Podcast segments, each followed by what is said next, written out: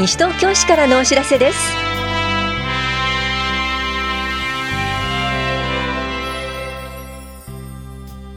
今日は参議院議員選挙期日前投票不在者投票制度。マル賞経過措置の終了などについてお知らせします。インタビュールームお話は西東京市ごみ減量推進課の岩崎邦弘さん。テーマはゴミの出し方ワンポイントです。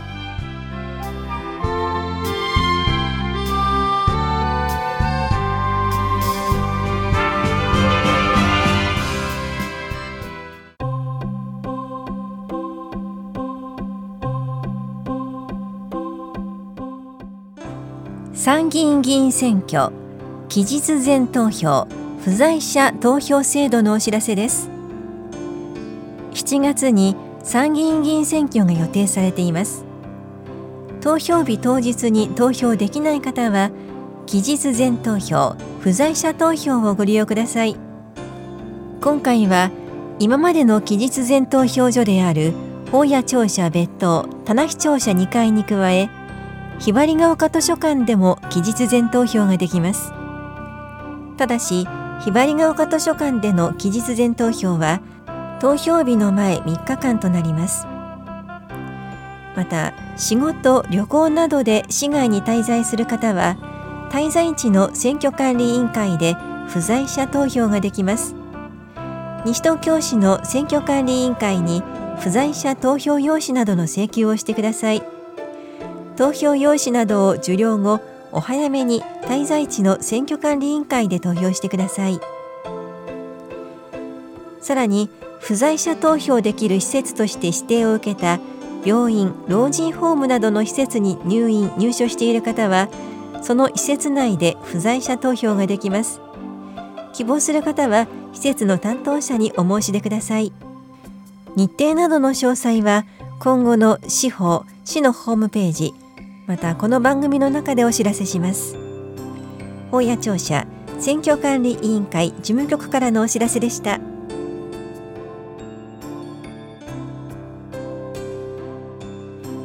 マル賞経過措置終了のお知らせです。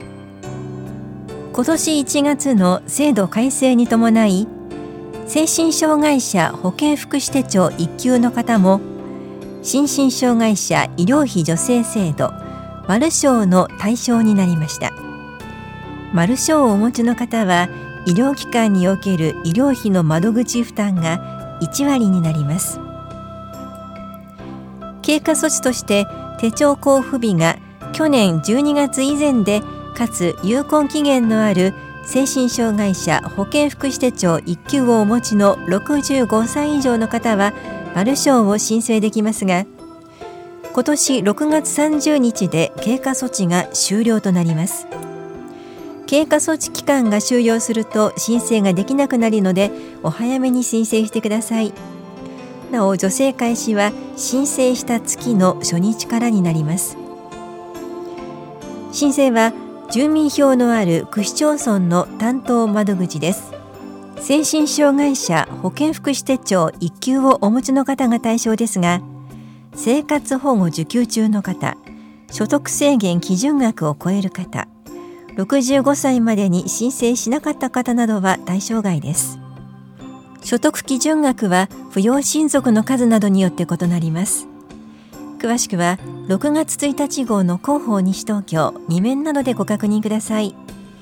詳細は東京都福祉保健局医療助成課までお問い合わせください。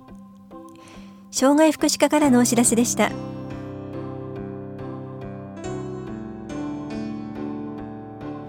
ピアカウンセリングのお知らせです。障害児の親や障害者が相談員となって同じ立場からお話を伺い一緒に考えます。次回は就学前から高校生までの障害児の保護者が対象です。7月9日火曜日午前9時15分から10時までと10時半から11時15分まで行いますが時間は相談に応じて調整します。会場は障害者総合支援センターフレンドリーです。定員は各回1人ですがグループでの相談も可能です。相談ご希望の方は電話ファックスでお申し込みください。お申し込みお問い合わせは相談支援センターエポックまでどうぞ。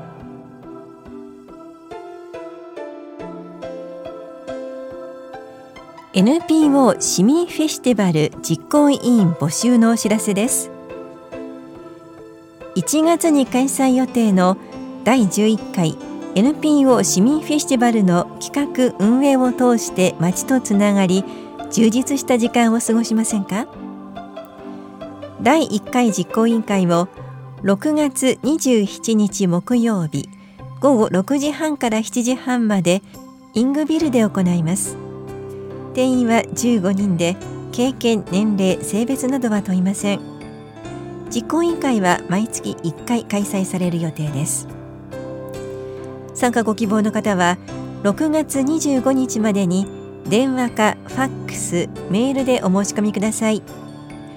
お申し込みお問い合わせは市民共同推進センター NPO 市民フェスティバル実行委員係までです。本屋庁舎共同コミュニティ課からのお知らせでした。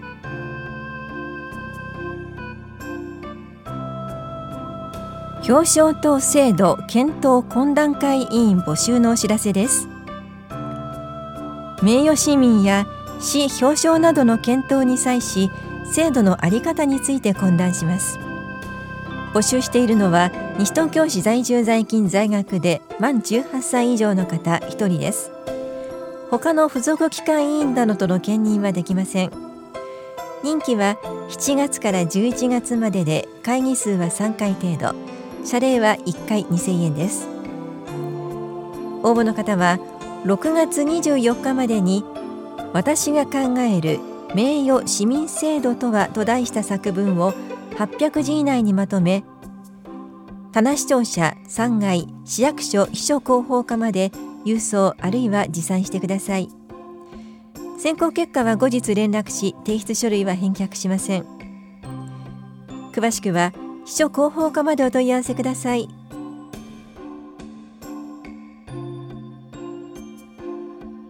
多摩六都科学館より妖怪ドロリンスライムを作ろうのお知らせです。とってもよく伸びるスライムを作ってその秘密を探ってみましょう。この催しは小学生を対象に7月6日土曜日7日日曜日13日土曜日から15日祝日まで。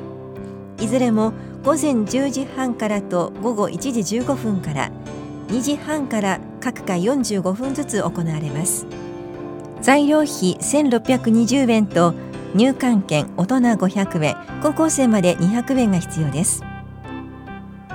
受講ご希望の方は6月24日までに多摩六都科学館のホームページまたははがきでイベント名と開催日希望時間などを明記の上お申し込みください。なお定員は各回8人ずつで申し込み多数の場合は抽選となります。お申し込みお問い合わせは多摩六都科学館までどうぞ。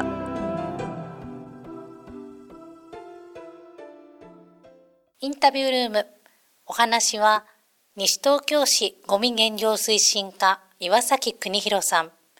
テーマはゴミの出し方ワンポイント。担当は近藤直子です。さて、今年の10月1日から資源物も個別収集となります。岩崎さん、まず、これによりどんな効果があるんでしょうか？えー、まず戸建て住宅の皆様につきましては、えー、資源物が、えー、出しやすくなります。またあの可燃ごみ、えー、不燃ごみの、えー、分別の向上につながることや、え資源化が促進されますので、えゴミの減量につながります。資源物が個別収集になると、どこにゴミを出せばよろしいんでしょうか？え戸建て住宅の皆様につきましては、可燃ごみ、不燃ごみ、プラスチック容器包装類と同様に道路に面した敷地内の見えるところに出してください。集合住宅にお住まいの皆様につきましては、集合住宅で指定された場所に出してください。資源物収集用のカゴ、これは西東京市でご用意いただけるんですか？え基本的には戸建て住宅の皆様につきましては、え各ご家庭でご用意していただくことになりますが、えご家庭にあるもので構いませんので、えご協力の方よろしくお願いいたします。資源物が個別収集になると収集時間は変わるんでしょうか？え資源物の収集時間につきましては、え変更になることが予想されますのでこれまで通り、え当日の朝8時半までにお出しください。えいろいろと気になる点質問をしましたが詳しい内容どちらかに掲載はされていますか？現在、えー、市内小学校を中心に市民説明会を実施しておりますが、え市民説明会用の資料をホームページに掲載してございますので、そちらをご覧ください。市民説明会を行っていらっしゃるということですが、これについても詳しく教えてください。はい、現在、市内小学校を中心に18カ所で実施しておりますので、お近くの会場にお越しください。またご要望がございましたら出前説明会も実施しておりますので合わせてご利用ください、え説明会などのことも含め詳しいお問い合わせどちらまですればよろしいでしょうか、えー、詳しくは、えー、ゴミ減量推進課、えー、電話番号は042-438-4043までお問い合わせください。はい。それでは岩崎さん最後にラジオをお聞きの皆さんへ一言お願いいたします。はい、現在、えー、市民説明会を実施しております。また、詳細につきましては、えー、今後7月にエコ羅針盤にも掲載する予定でございますので、えー、ぜひ、えー、ご覧いただきたいというふうに思います。ありがとうございます。インタビュールーム。テーマは、ゴミの出し方ワンポイント。お話は、西東京市ごみ減量推進課岩崎邦弘さんでした。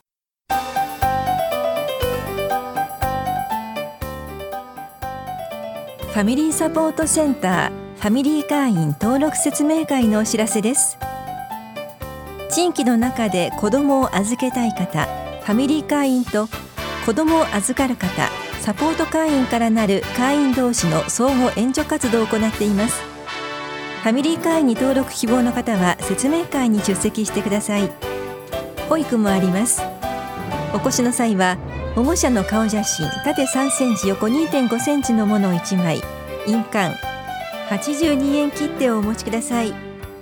来月は6日土曜日午前10時から正午まで田無総合福祉センターで行われます。登録ご希望の方は前の日の午後5時までに電話でお申し込みください。お申し込みお問い合わせはファミリーサポートセンター事務局までです。子ども家庭支援センターからのお知らせでした。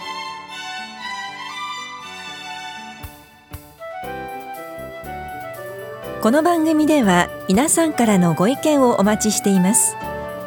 FM 西東京西東京市からのお知らせ係までお寄せください。またお知らせについての詳しい内容は広報西東京や西東京市ウェブをご覧いただくか西東京市役所までお問い合わせください。電話番号は042-464-1311 042-464-1311番です。以上西東京市からのお知らせ亀井さゆりでした。